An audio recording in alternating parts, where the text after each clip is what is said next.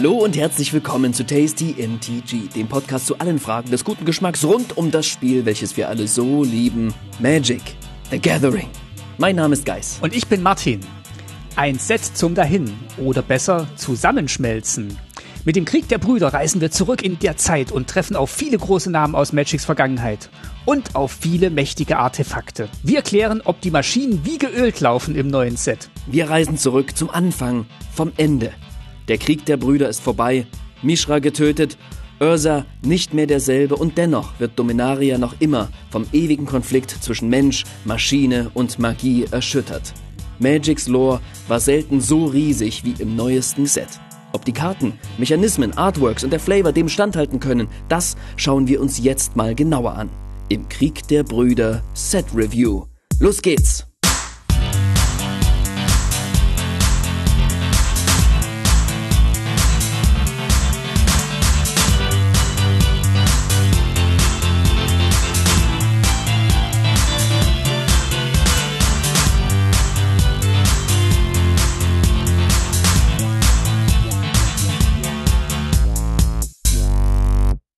Ja, hallo Guys.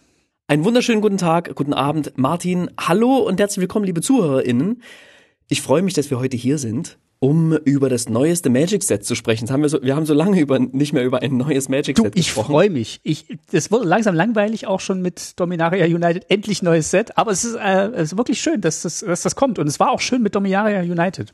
Hey, allen Sarkasmus beiseite. Ich freue mich tierisch auf dieses Set. Jawohl. Ich bin total drin. Wir werden heute sehr viel über die Lore sprechen, weil, wie das Intro schon angekündigt hat, die Lore ist riesig und deswegen müssen wir heute auch viele Worte dazu verlieren. Wir versuchen es trotzdem kurz und knapp zu halten, sodass jede und jeder von euch einen guten Überblick bekommt darüber und dann irgendwie auch gewappnet reingehen kann, um dann, mh, hm, ja, den Flavor der Karten auch wirklich wertschätzen zu können. Und genau, wir haben, ähm, wir haben gesagt, wir, wir gehen auch schnell durch die ganzen Sachen durch und kümmern uns aber ausführlich um das Set. Deswegen würde ich sagen, starten wir auch gleich mit der Hauptspeise. Äh, starten wir gleich mit der Hauptspeise. würde ich sagen, so schnell nicht, lieber Martin, so schnell nicht. Starten wir natürlich gleich mit der mit der Vorspeise. Und es ist ein kleines Suchspiel diesmal mit den mit den ganzen Speisen. Es, wir haben die Mechanismen des des Sets in in äh, Speisen gegossen und und, und, und los Wusste geht's. Ich noch gar nicht. und los geht's mit einer Kraftbrühe mit Steinpilzen.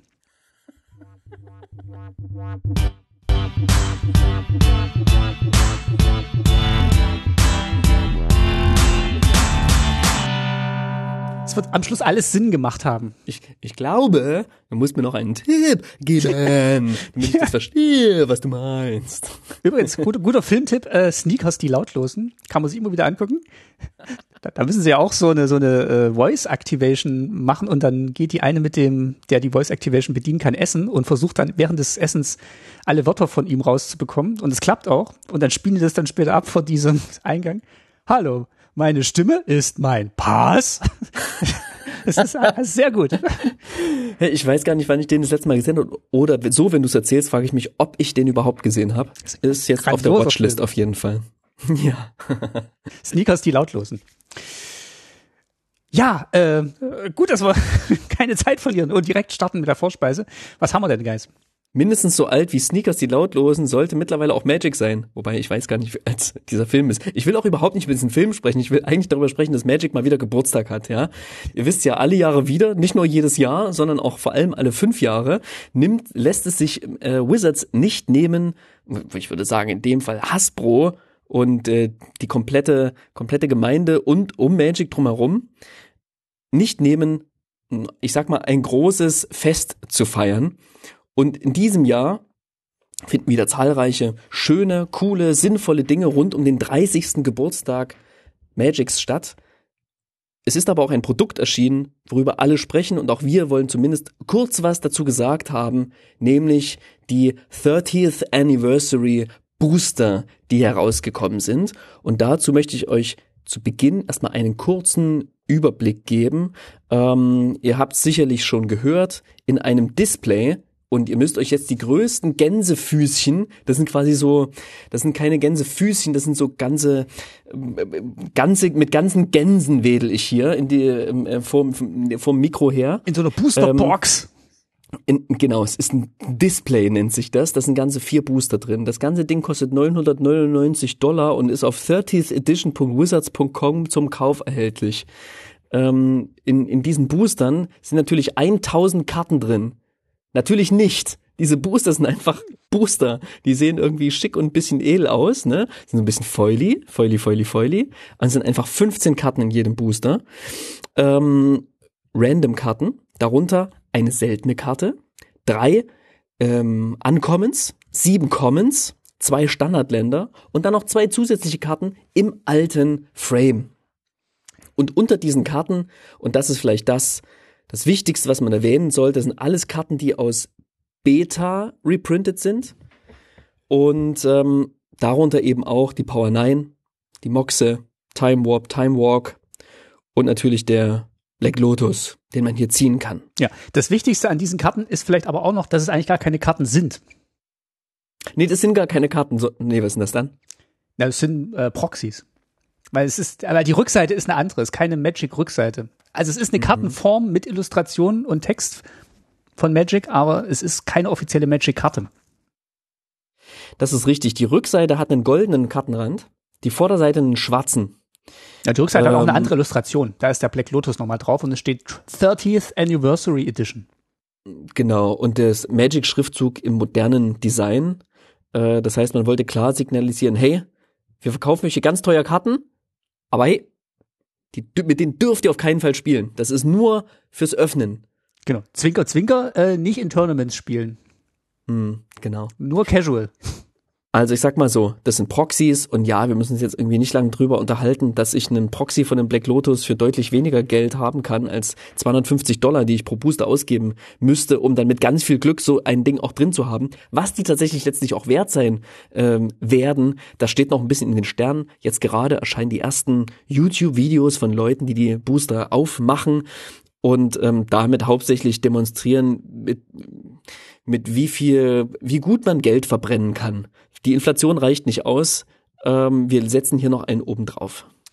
Ich habe äh, ein Video geguckt von ähm, Rudi Alpha Investments. Ähm, mhm. Immer sehr kontroverse Videos, die er macht. Er hat aber einen Punkt hier an dem gehabt und er hat gesagt, die Chance, wirklich so eine Power 9 Karte zu öffnen, da musst du schon sehr, sehr viele Displays kaufen. Und für den Preis, für den du diese sehr vielen Displays gekauft hast, kannst du dir eigentlich auch die Originale kaufen. Ja, na klar. Und das Original ist auch was wert, weil das ja. ist ein Original, das hat eine Geschichte. So, da ist es noch was Besonderes, wenn diese Karte gut zentriert ist. Das ist was Besonderes, wenn die Karte in einem guten Zustand ist. Es ist was anderes, wenn Christopher Rush auf einem Original Lotus unterschrieben hat, als auf dieser Karte. Und ähm, was sie, was das bedeutet für die Reserved List und diese ganze Diskussion drumherum, es ist eine es, ich, ich, hab, ich blicke auf dieses Produkt mit sehr, sehr viel Unverständnis, kann es nicht so richtig verstehen und ich glaube, das liegt vor allem an diesem unfassbar hohen Preis. Denn ich habe sehr gut verstanden, diese ähm, Collectors Edition, die im Jahr XY, ich weiß nicht, zum zehnjährigen Jubiläum rauskam, wo man, glaube ich, damals für 49 Dollar das komplette Beta-Set, soweit ich mich, oder Alpha-Set sogar kaufen konnte. Da war dann auch der Lotus drin und alles. Selbst diese Karten sind mittlerweile wahnsinnig viel wert. Und ähm, das wäre was Tolles gewesen. Einfach diese schönen alten Karten ähm, in einer Neuauflage nochmal in, der, in den Händen zu halten. Das hätte mit Sicherheit auch ein bisschen was an den, an den Preisen dieser einzelnen Karten gemacht. Und ich sage mal so, es hätte, die hätten auch dann Proxys drucken können. Das wäre überhaupt kein Problem gewesen. Also wir finden das interessant und schön, dass es ähm, einen Rückblick gibt zu Magic, aber zu Magics Anfängen, aber nicht so. Ja, das ist, das ist Quatsch. Und wir werden ja gleich noch viel über Brothers War reden. Da gibt's ganz, ganz viel im alten Kartenframe. Und was machen die hier? Nehmen diese wunderschönen Duels, diese Iko ikonografischen Duels und die ikonografischen Moxe und packen sie in den neuen Kartenframe. Das ist, finde ich, immer ein nettes Experiment, was auch sicherlich sinnvoll ist für Magic Online, ähm, oder andere digitale Produkte. Aber wenn man schon vor allem auf diesen Nostalgie, auf diesen Nostalgiepunkt quasi gehen möchte, dann hätte ich auch gesagt, komm, dann machen wir alles im alten Frame, dann geben wir den Leuten die Karten so, wie sie damals erschienen sind und machen nicht so eine halb, halbgare wir drucken jetzt doch nochmal alles, was wir eigentlich gesagt haben, dass wir es nie drucken und rechtfertigen das damit, dass wir es einfach für sehr viel Geld verkaufen und ähm, damit gewährleisten, dass die Preise der Originale nicht in den Keller gehen, die sie sowieso nicht gehen, weil diese Sachen sind einfach Fakes, sind Proxys und sind nicht mal die schönsten Proxys, weil es einfach nur eine Art Kopie ist. Okay, ich glaube, wir haben genug zu diesem Punkt. Produkt gesagt. Mehr sagen Ja. wir nicht zu der 30th Anniversary Edition. Außer, dass auch wir einen Booster aufmachen werden. Genau, wir ble bleibt dran. Nee, bleibt, äh, unterstützt uns bei Steady, denn äh, im Booster-Spaß machen wir live ein, einen Booster auf. Ein Proxy-Booster. Sozusagen. Genau. Ähm, okay. Und versprochen, wir werden keinen Cent dafür ausgeben. Ähm, genau, So viel dazu. so viel dazu. Ähm, kommen wir zur Hauptspeise. Das würde ich aber auch sagen. Was gibt's denn da zu essen? Zur Hauptspeise gibt's Hummus.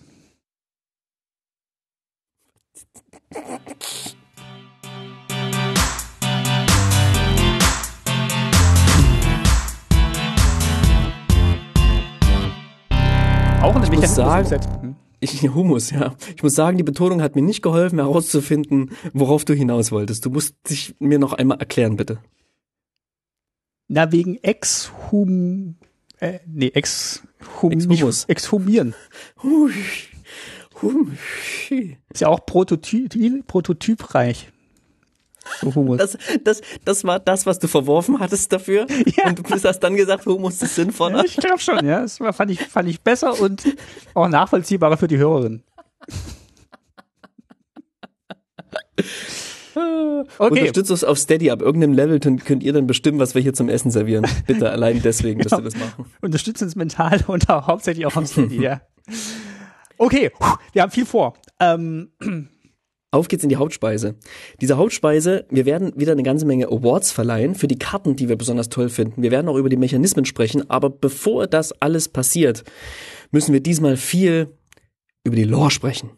Genau, du hast dich da durchgeackert, du hast nochmal alles gelesen, die ganzen alten Bücher und du hast nochmal alle, äh, alle Biografien von allen legendären Kreaturen nochmal nachvollzogen und kannst uns jetzt in wenigen Minuten einen kurzen Überblick geben, was passiert ist, was passieren wird und ähm, wo, wo wir überhaupt sind zeitlich. Genau, ich habe meine Prohibition in, in Dominaria geschrieben.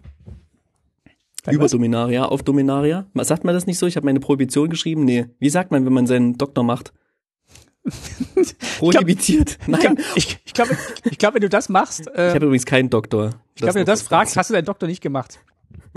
das stimmt. Ich glaube, Approbation ist es. Approbation. genau. Pro Prohibition war das, wo man kein Alkohol trinken durfte. Das habe ich Ja, definitiv oder nicht gemacht. Dissertation. Aber das glaube ich, Ja, wenn man flieht Dissertation. vom Militär. Los geht's. Pro promovieren heißt es, glaube ich. Ja. Mensch. Ähm, es ist viel weniger lustig, wenn ich, wenn es mir doch noch einfällt. Mir ich jetzt einfach, ich hätte einfach sagen sollen, dann später, wenn ich mir diese Folge nochmal anhöre, herausfinden sollen, dass ich totalen Quatsch erzählt habe. So wie es mir öfter passiert und wie es mir hoffentlich jetzt nicht passieren wird. So, Martin, du kannst jetzt auch ein bisschen zurücklehnen. Ich werde jetzt einfach ein bisschen in die Erzähler, in die Erzählerhaltung gehen und euch ein bisschen was über Dominaria erzählen. Und das ist deutlich mehr als sonst. Ich versuche es trotzdem kurz zu halten, so dass ihr einen Überblick bekommt und irgendwie mitreden könnt.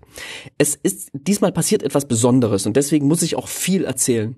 Wenn ihr diese Karten anschaut und wenn ihr den Titel des Sets lest, dann steht da Krieg der Brüder. Brothers War. Wenn ihr euch die Lore durchlest, dann geht es dort um ganz, ganz viel, aber kaum um diesen Krieg der Brüder. Denn der Krieg der Brüder, der wurde schon viel früher in der Geschichte von Magic erzählt, ja. Also ähm, die Geschichte von Ursa und Mishra, die sich bekriegen, ich werde die gleich nochmal kurz zusammenfassen, die ist schon viel, viel älter.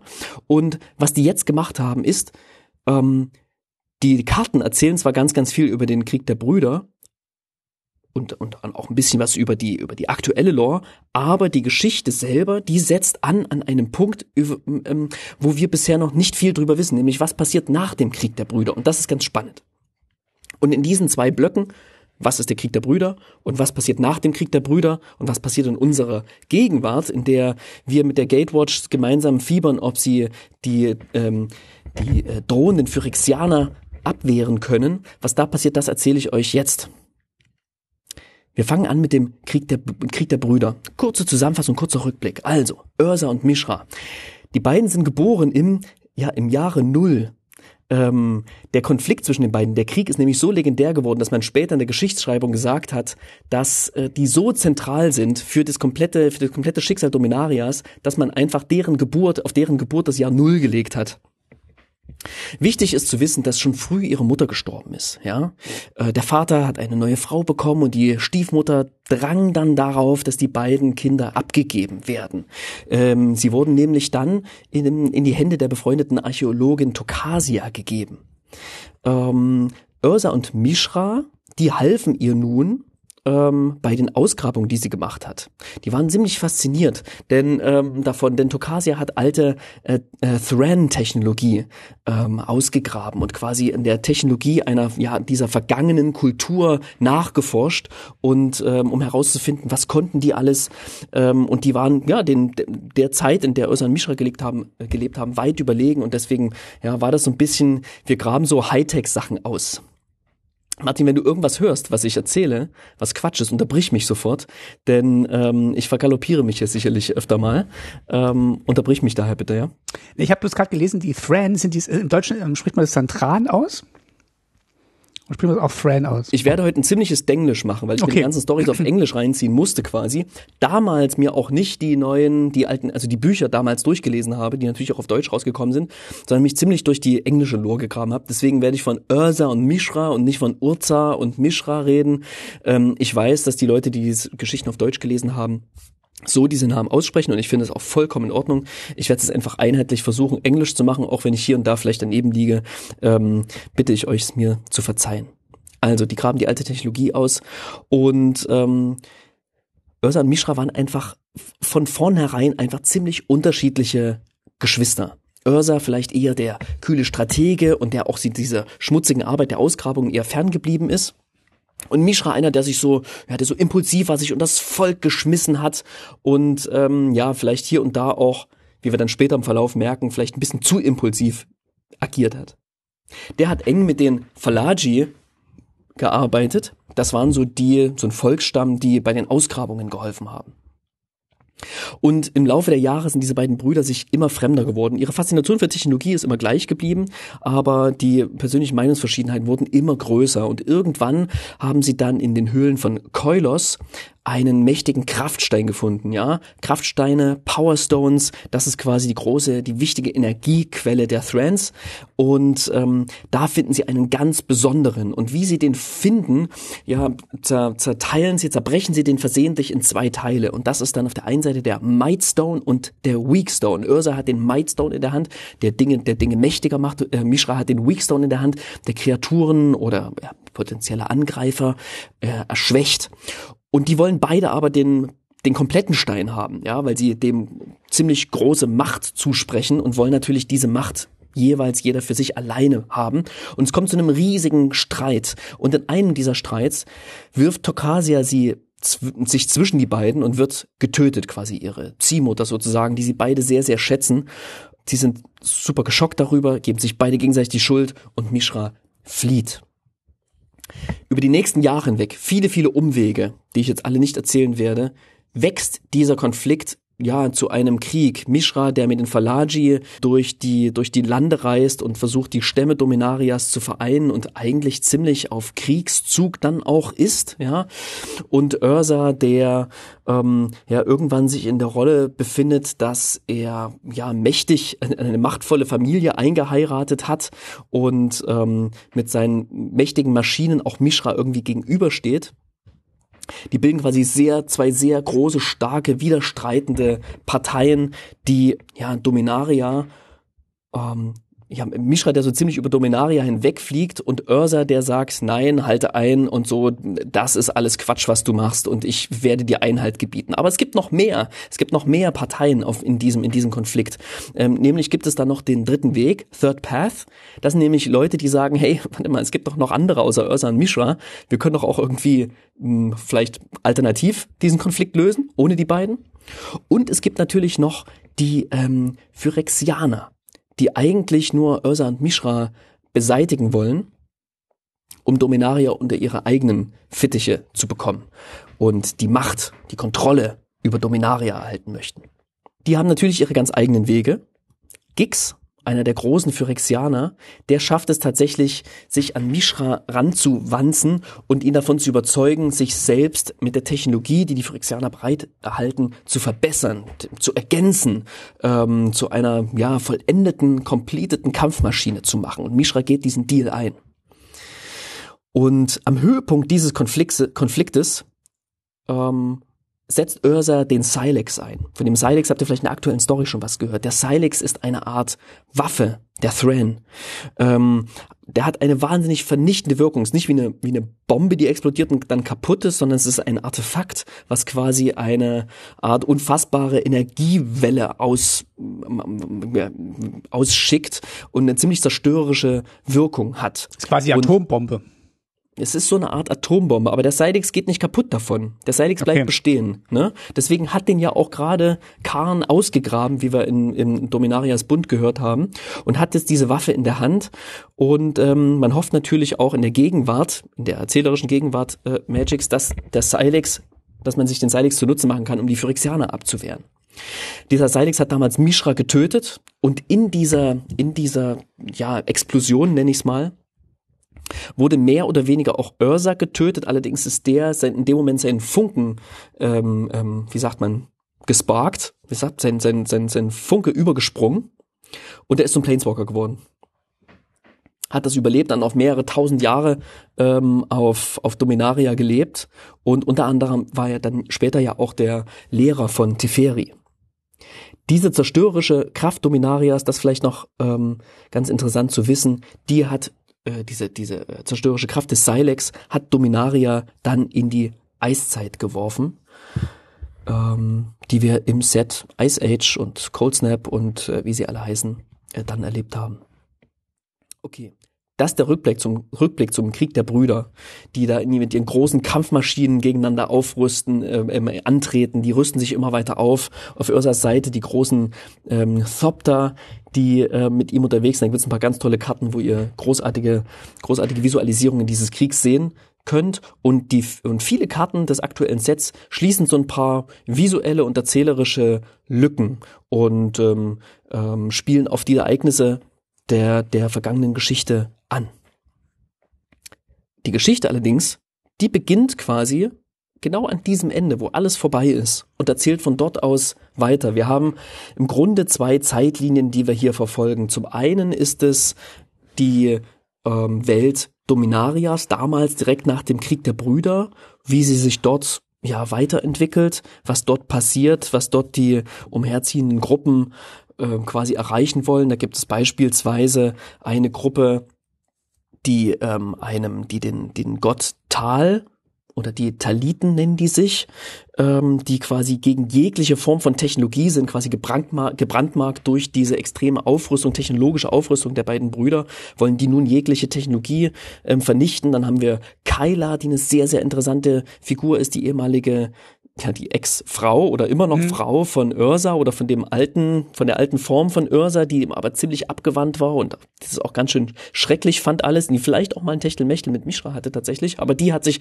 ziemlich emanzipiert von diesen ganzen, von diesen ganzen Männergelage und ist eine sehr interessante Frau und die entdeckt plötzlich Magie in sich und dass sie Feuer, Feuerzauberkräfte besitzt. Ähm, das ist eine total spannende, total spannende Geschichte. Aber der Hauptteil dieser Story, der findet quasi in unserer sozusagen Magic-Gegenwart statt.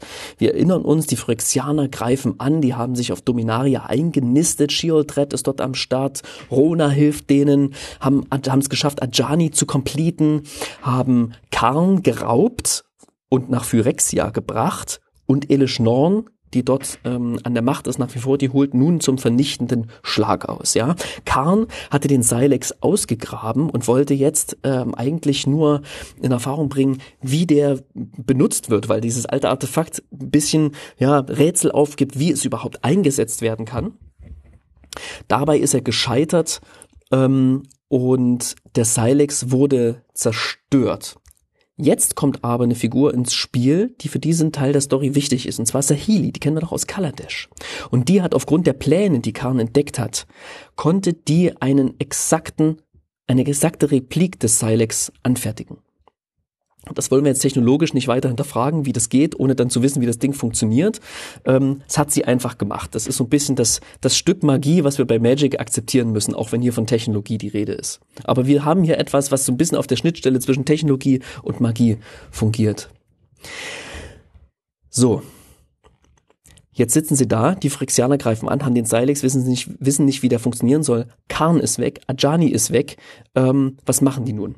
Jetzt wird ein Plan geschmiedet und zwar Teferi, der ja der Planeswalker ist, der gut mit Zeitmagie hantieren kann, Kaya, die sozusagen die Geisterbeauftragte in der Gatewatch und äh, Sahili, die Technologiebewanderte unter den dreien, die haben einen Plan und zwar schmieden die einen Zeitanker, nennt er sich Temporal Anchor. Um herauszufinden, wie der Seil funktioniert, wollen sie in die Zeit zurückreisen, aber um zu verhindern, dass Teferi quasi dieses Zeit Gefüge stört, schicken sie ihn als Geist quasi zurück. Dafür ist Kaya verantwortlich. Sahili baut dieses Ding, man nutzt Teferis ähm, Zeitmagie und Kayas mh, hm, Kajas Fertigkeit quasi sich mit Geistern zu verbinden, denn wenn Teferis Körper bleibt da, sein Geist wird zurückgeschickt und Kaya soll quasi eine Verbindung herstellen mit seinem Geist, um diese an diese Informationen, die Teferi sammelt, quasi live ranzukommen. Wie so eine Telefonverbindung kann man sich das vorstellen. Oder wie bei Assassin's Creed. Oder wie bei Assassin's Creed, ja. Das kann, ja. Ja, daran habe ich noch gar nicht gedacht, aber es kommt dem schon ziemlich nahe, das stimmt. So, das machen die und probieren es auch immer wieder und äh, Teferi springt immer wieder in falsche, in falsche Zeiten hinein, weil das nicht ganz so genau funktioniert. Das ist nicht so, wo man so ein Drehrad hat und ein Jahr eingibt und dann landen sie dort und selbst wenn sie es tun könnten, wissen sie nicht genau, wann wurde der Silex genau eingesetzt. Also Teferi ist auf der Suche und das geht auch ähm, zu Lasten dieser Maschine und des Kraftsteins in dieser äh, Maschine. Währenddessen, zu gleicher Zeit, ähm, in New Phyrexia erfahren wir, was Norns Plan ist. Und zwar haben wir ja mitbekommen, dass sich der ein oder andere Phyrexianer in den letzten Sets verborgen hat. In Kamigawa, in New Capenna und vor allem in äh, Kaltheim. In Kaltheim haben sie nämlich, mh, hm, ich würde mal sagen, einen Ableger des Weltenbaums geklaut. Ich bin gerade überrascht, weil äh, eigentlich stand da drin, dass ähm, äh, das Worinklex Harz des Weltenbaums ge gestohlen hat. Harz. Kann auch sein, dass es Harz ist. Ah. Vielleicht habe ich das falsch verstanden. Also auf jeden Fall irgendetwas, nee, womit die Phyrik, was den Phyrexianern ausreicht, um sich einen eigenen Weltenbaum zu klonen. Neu zu züchten. Denn der Weltenbaum, der ist ja quasi, der reicht bis in den Kosmos und verbindet verschiedene Welten miteinander. Und der Plan der Phyrexianer ist es nun, mit einem eigenen Weltenbaum sozusagen Instant Zugriff auf das Multiverse zu haben, um sich dann quasi dort überall auszubreiten und ähm, und die, die Herrschaft über das Multiverse zu erlangen, ja. Also das gesamte, das gesamte Schicksal des Multiverse steht auf dem Spiel. Elish Norn lässt sich Karn liefern. Der wird vorher noch schön demontiert, auseinandergenommen, lebt aber noch. Tesseret ähm, ist hierbei aktiv. Der, der eigentlich auf Seiten der Phyrexianer agiert, distanziert, hat sich aber mittlerweile von denen distanziert und ähm, lässt schon heimlich der Gatewatch immer wieder ähm, ähm, Informationen zukommen, was passiert. Der befehligt auch einige Truppen der Phyrexianer und befehligt die Truppen auch so, dass er die ziemlich ins offene Messer der, der wachsenden Gatewatch schickt, weil Tesseret möchte gern von den Phyrexianern ja ein körperliches Upgrade erhalten, damit es sich frei von der in ihm gepflanzten Planar Bridge bewegen kann. Tesserets Geschichte ist sicherlich auch super interessant. Ähm, lest euch die, lest euch die gern mal durch. Gut, die Phyrexianer halten ihn aber hin, er liefert Karn ab, kriegt trotzdem nicht, was er möchte und ähm, sein Hass gegenüber Elish Norn und diesen ganzen Phyrexianern wächst. Auf Seiten der Gatewatch ist zu vermerken, dass immer mehr Planeswalker zusammenkommen. Ja, ein bisschen wie bei War of the Spark. Wir haben Nissa und Chandra, die auftauchen. Elsbeth spielt eine Rolle. Jace ist da. Selbst Nahiri kommt mit. Die Professorin Onyx. Die, pst, Liliana. Und, Was? wer hätte es gedacht? aber habe ich jetzt nicht gesagt, ne? Ähm, und sogar Luca ist da. Und Luca, hey. kennst du den noch? Ja, wow. Das ist der Typ, von dem man nicht wusste, wie er nach Strixhaven gekommen ist, ähm, was er da überhaupt tun sollte und von dem weiß man auch nicht, wie er jetzt plötzlich dort gelandet ist. Ähm, und es gibt so ein paar Mutmaßungen, ob der vielleicht nicht ein Sleeper Agent sein könnte. Man weiß es nicht genau. Jedenfalls seltsame Gestalt und hat auch, der tritt auch ein bisschen zwielichtig auf in dieser Geschichte. Okay, es wird sich zeigen, aber es werden, es werden mehr. In dieser die Geschichte Gatewatch. tritt ein bisschen zwielichtig auf, ja, im Gegensatz ja, zu den okay. anderen Geschichten. Ja, das stimmt, das stimmt. Okay. Hm? Okay, ich wollte ja einen kurzen, kurzen Zusammenfassung nee, geben, aber wunderbar. ihr seht schon, hier kommen, diese ganzen Stories kommen hier zusammen. Ne? Vielleicht mal ganz äh, kurz zwischendurch, bevor du jetzt gleich das Finale ablieferst. Mhm. Diese Stories kann man auch natürlich alle nachlesen ähm, leider nur auf Englisch ja. wieder und die sind geteilt. Das hat uns, hat mir auch nochmal äh, Alex aus unserer Playgroup erklärt. Also es gibt quasi diesen einen Teil, der in der Vergangenheit spielt, so nach dem Krieg der Brüder. Da kann man mhm. so ein paar Episoden lesen und dann gibt's aber auch noch eine parallele Geschichte, die man dann quasi in den Side Stories lesen kann, die sich mit dem beschäftigen, was du gerade beschreibst, also was die Gatewatch gerade macht. Mhm. Und äh, genau, also insgesamt zehn, zehn Texte, die man lesen kann und ja, äh, die lesen sich auch gut. Also es ist ja immer so ein Auf und Ab, ja. wie die Magic Stories geschrieben sind und manchmal so ein bisschen arg comichaft, für mich ein bisschen arg zu, zu One-Liner-mäßig, aber die lesen sich wirklich sehr, sehr gut und ernsthaft und ähm, also es ist eine Empfehlung, das auch wirklich nochmal nachzulesen. Mhm. Okay, ähm, mach gerne weiter und äh, erzähl, wie, Definitiv. was passiert. Also, ein Teil des großen Finales ist es, dass Teferi immer wieder versucht zurückzureisen und irgendwann den Punkt findet, wo er, wo er weiß, dass der Silex eingesetzt wird. Aber er weiß auch, dass er zieht sich quasi raus, kurz bevor er sein Geist durch den Silex mehr oder weniger ja zerstört werden konnte, weil er sich nicht sicher ist, was passiert, wenn er jetzt in dieser Druckwelle des Silex steht.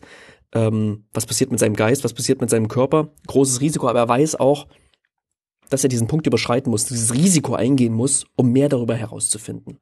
Er schafft es, also er reist also nochmal zurück, kurz bevor auch dieser Zeitanker kollabieren kann.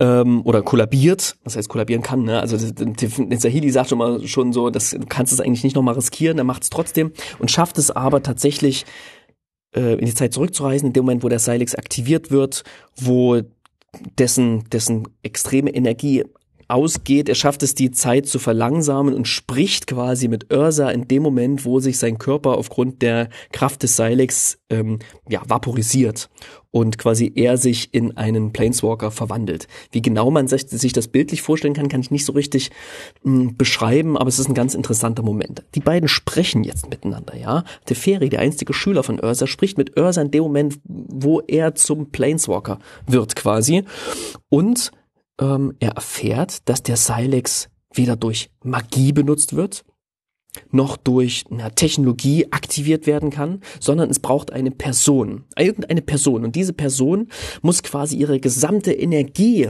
irgendwie in diesen Silex fokussieren.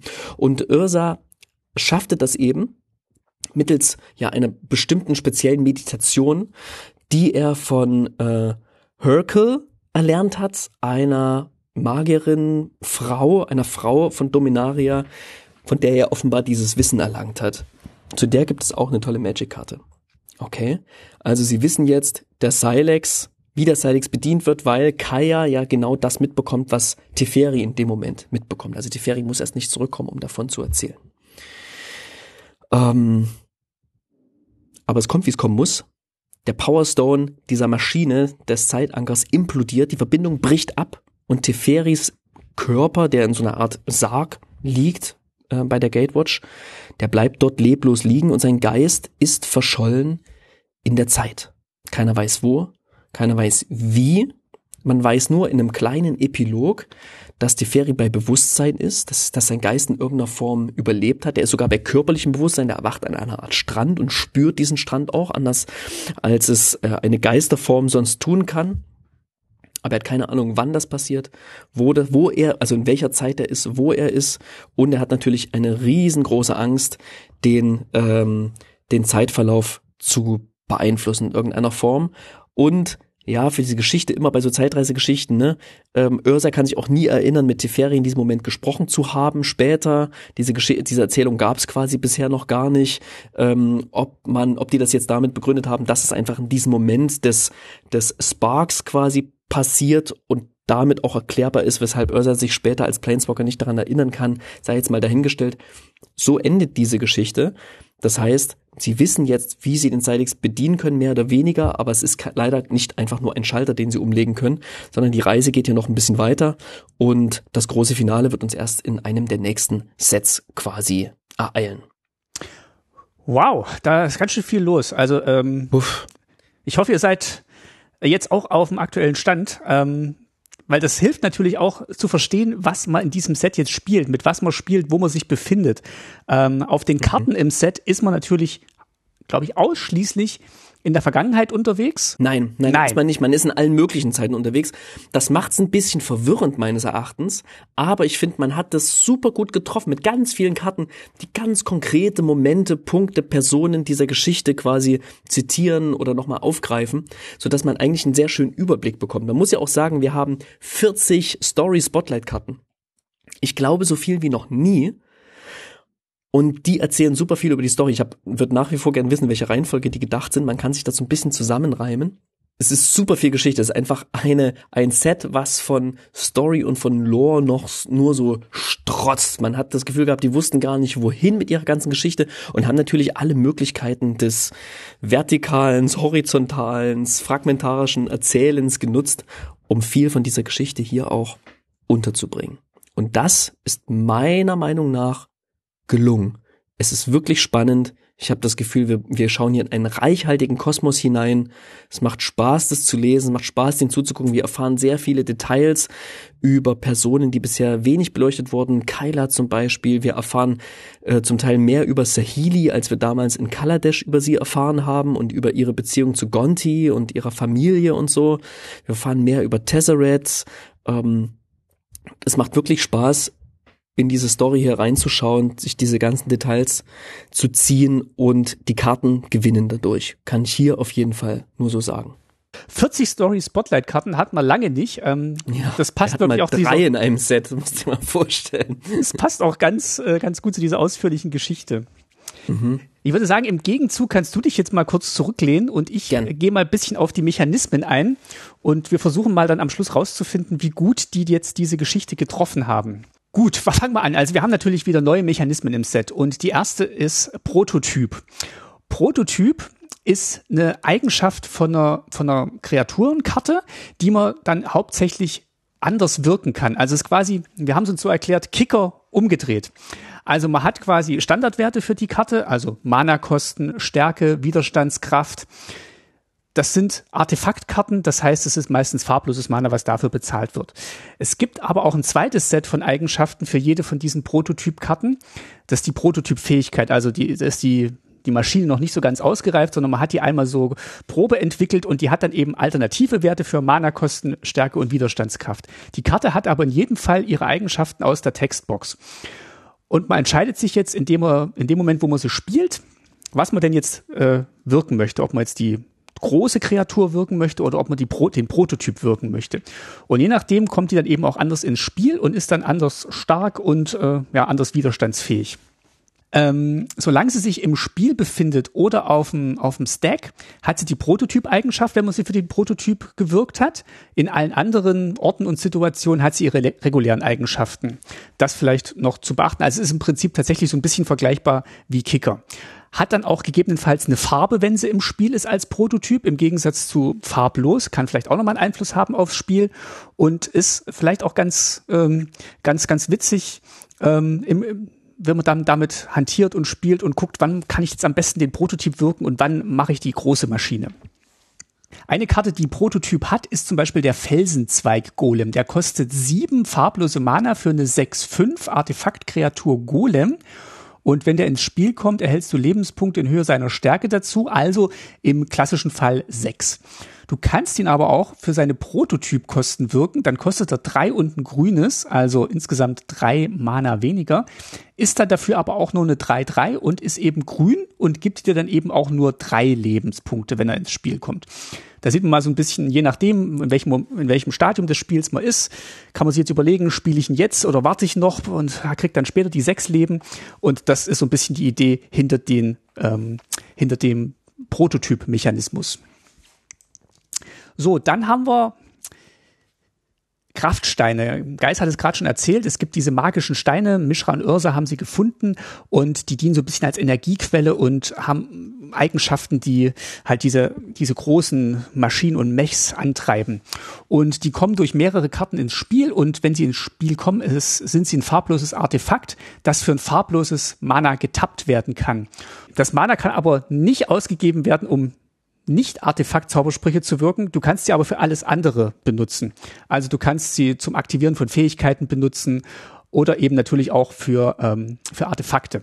Eine Karte, die so ein Artefakt macht, ist zum Beispiel der gehörnte Steinsammler, ist eine Kreatur Eidechse, kostet eins mhm. und ein rotes, ähm, ist eine 2-2, hat bedrohlich.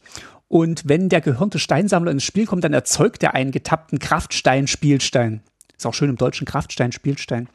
Und mhm, ähm, mhm. der Kraftstein-Spielstein ist eben ein Artefakt, das du tappen kannst für ähm, ein äh, farbloses Mana und dieses Mana kann nicht ausgegeben werden, um einen Nicht-Artefakt-Zauberspruch zu wirken. Genau, da sind sie ein bisschen vorsichtig geworden, glaube ich, was äh, Artefakte, die Mana mhm. machen, ne, erzeugen können. Deswegen diese, diese Einschränkung können wir gleich noch ein bisschen drüber sprechen, ähm, wie, wie gut das gelungen ist. Aber äh, kommen auch immer getappt ins Spiel. Ja, genau. Also da ist da schon, glaube ich, sehr vorsichtig äh, geworden. Dann ein Mechanismus, der wiederkehrt, ist Exhumieren. Das ist eine aktivierte Fähigkeit, die ähm, die ist jetzt auch auf Artefaktkreaturen möglich. Früher war das nur auf, auf Kreaturen möglich, jetzt ist es auch auf Artefaktkreaturen möglich. Und die kann nur aktiviert werden, diese Fähigkeit, wenn die Kreatur oder die Karte sich im Friedhof befindet und auch nur wie eine Hexerei. Und für die Exhumieren-Kosten kommt die Kreatur dann eben nochmal ins Spiel, erhält Eile und zu Beginn des nächsten Endsegments wird sie ins Exil geschickt. Und falls sie vorher aus irgendeinem anderen Grund, äh, zum Beispiel durch äh, Schadenszauber oder Zerstörung äh, das Spiel verlassen würde, wird sie auch ins Exil geschickt. Eine Karte, die das zum Beispiel hat, ist der schrottgebastelte Köter. äh, für zwei farblose, für eine 2-1 Artefaktkreatur Hund. Und wenn der schrottgebastelte Köder ins Spiel kommt, kannst du eine Karte abwerfen. Falls du dies tust, ziehe eine Karte. Da merkt man auch schon immer, dass die ähm, Karten mit Exhumieren auch immer so eine Enter the Battlefield-Effekt haben. Mhm. Und der hat eben auch Exhumieren für eins und ein rotes. Also kommt hier auch mal ein farbiges Mana ins Spiel. Das heißt, für eins und ein rotes kannst du diese Karte aus deinem Friedhof ins Spiel zurückbringen. Sie erhält Eile, schicke sie zu Beginn des nächsten Endsegments oder falls sie das Spiel verlassen würde, ins Exil und Spiele exhumieren wie eine Hexerei. Das ist die Einschränkung. Großartige Illustration von Siddharth Chaturvedi, muss ich ja. mal kurz erwähnen. Stimmt. Also der schrottgebastelte Köter ist auch überhaupt eine sehr lustige Karte, auch vom Namen her. Ja. Dann gibt's insgesamt, glaube ich, sechs Karten, die Meld haben, verschmelzen. Äh, auch ein wiederkehrender Mechanismus. Und das ist, eine, äh, das ist ein Mechanismus, auf den Geist sich, glaube ich, sehr, sehr lange gefreut hat, dass der wieder ins Spiel kommt. Der hat auch vorausgesagt und es ist ihm, äh, es ist ihm äh, gegönnt worden. Ähm, Meld. Dazu sage ich gleich noch was. Stell erst mal vor. Meld fügt quasi zwei Karten zu einer riesigen äh, neuen Karte zusammen. Und es gibt eben drei Verschmelzenpaare in dem Set: Ursa, Mishra und Titania.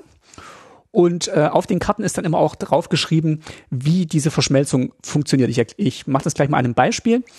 Ähm, wenn die Karten verschmolzen werden, gehen die Einzelteile ins Exil und kommen dann als neue verschmolzene Karte, große Karte wieder ins Spiel zurück und werden da auch so behandelt, als wäre es eine Karte, die nur sehr, sehr groß ist äh, wenn die Karte dann ähm, stirbt beziehungsweise vernichtet wird und in den Friedhof gelangt, dann kommt sie da auch wieder als zwei Einzelteile in den Friedhof. Also man hat da nicht äh, eine auffällig große Karte im Friedhof liegen, sondern die, die zwei Einzelteile wieder. So, da machen wir mal ein Beispiel. Ähm, vielleicht machen wir mal äh, Titania, weil von der hat man noch mhm. gar nicht so mhm. viel gehört. Ähm, mhm. Titania äh, ist erstmal äh, Stimme von Gea für eins, ein grünes und ein grünes, also drei Mana insgesamt für eine drei, vier legendäre Kreatur Elementarwesen mit Reichweite. Und immer wenn ein oder mehrere Länderkarten von irgendwoher auf deinen Friedhof gelegt werden, erhältst du zwei Lebenspunkte dazu und zu Beginn deines Versorgungssegmentes und falls sich vier oder mehr Länderkarten in deinem Friedhof befinden und du sowohl Titania, Stimme von Gea, als auch ein Land namens Argoth, Heiligtum der Natur, besitzt und kontrollierst, schicke beide ins Exil und verschmelze sie dann zu Titania Geas Inkarnation.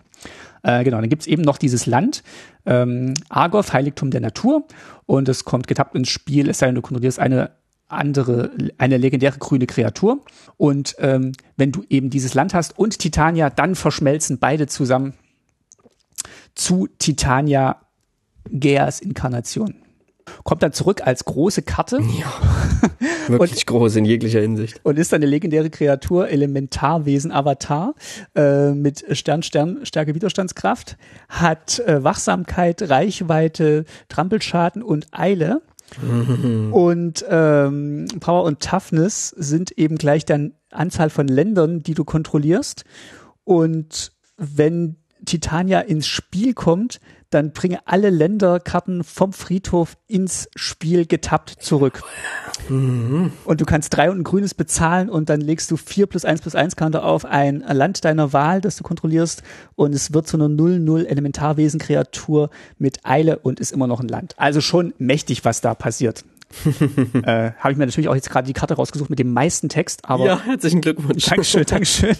Aber du äh, hast, hast es geschafft, bist hast, durchgekommen. Hast zumindest einen Eindruck davon, was Verschmelzen macht. Aber du bist natürlich wahrscheinlich bestens im Bilde, was Verschmelzen macht und äh, möchtest gerne bestimmt noch was dazu sagen zu deiner ja. Lieblingsmechanik es, es, es schlägt ein äh, Milestone eine Weakstone in meiner, in meiner Brust. Ja. Ich freue mich erstmal tierisch, dass der Mechanismus zurück ist und ich das ja schon letztes Jahr, als sie es angekündigt haben, Brothers War, habe ich ja schon gesagt, das wird das Set sein, wo Meld wieder zurückkommt, wo man sich dann, Achtung, und jetzt kommt der falsche Teil meiner Voraussage, große Maschinen zusammenbauen mm, kann. Mhm.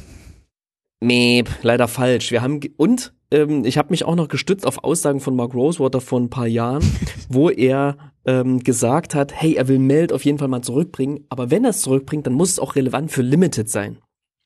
Also muss es auch auf Common und Ankommen-Ebene eine Rolle spielen.